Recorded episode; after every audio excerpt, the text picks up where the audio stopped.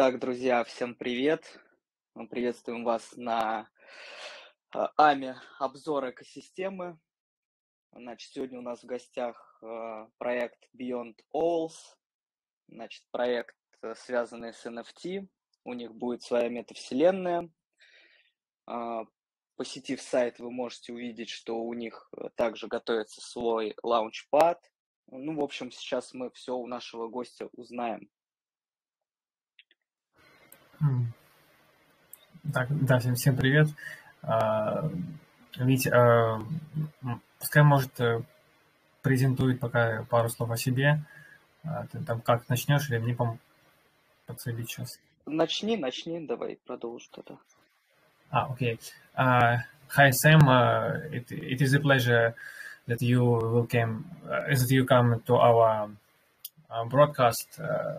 First of all, can you tell me and our society a little bit information about the team, where you from, uh, any, also do you have any experience in creating NFT before, Aptos?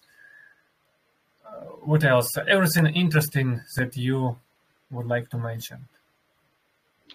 Yeah, sure. Hey, hey, everyone. Uh, my name is Sam, and uh, thank you, Victor, for having me in your space.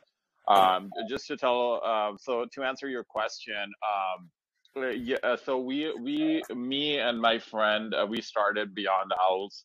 We are an AI-based platform. A- NFT came secondary to us. Uh, we made a decision to go with Aptos blockchain. We could have gone with any blockchain. Uh, we have our own reasoning as to why we chose Aptos. Uh, but that's a different topic. Our underlying uh, utility is uh, an AI platform. Uh, that's what our NFTs provide you. So our team, it's me, uh, my friend. Um, he's uh, he now moved to Germany, but uh, and he's working for BMW right now as their AI engineer for the uh, for the cars, and he's one of the main guys there. So he developed our AI platform. It took took us a long time to develop it uh, and perfect it. Uh, we developed it fairly fast, but uh, to get it to like 30 to 40% accuracy, it took us some time. So what the platform is, is it basically scans all cryptocurrencies on CoinGecko uh, and CoinMarketCap as well. So any cryptocurrency that's listed on these two platforms, our AI will scan it.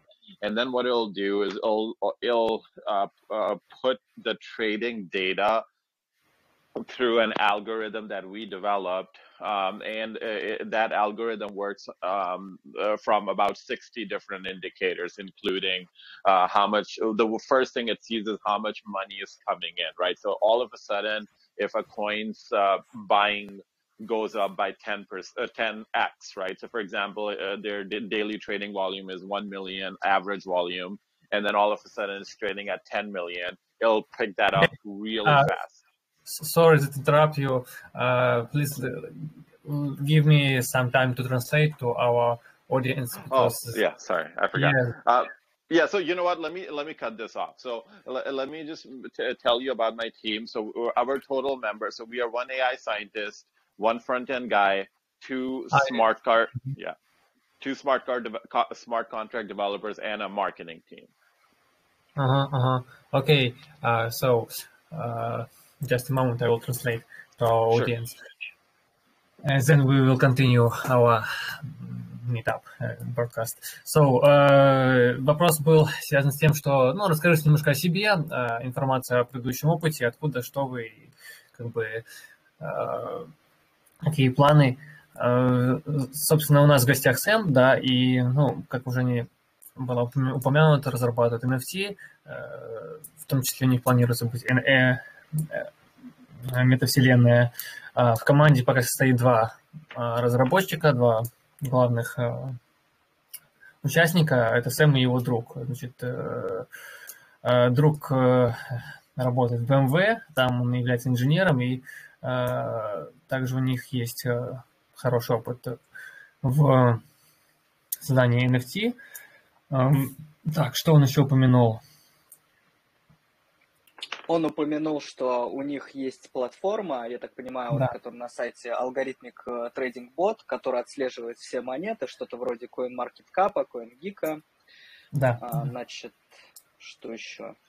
Мы, они используют 60 различных э, индексов для э, отслеживания вот в этом алгоритме. Э, так. Ну, в общем, они быстро развиваются.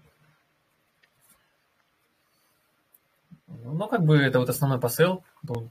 Окей, Сэм, uh, let's, uh, let's go on. Uh, and, uh, another important uh, information that you would like to mention. Yeah. Um, okay. Um, so you you okay? So in terms of like um, what important information I want to uh, mention, um, so so w- what I want to say is like uh, I just want to kind of go over how we differentiate from other NFT projects. Um, as I was saying previously uh, uh, about our utility. So our utility is simply like it becomes extremely valuable um, if you are trying to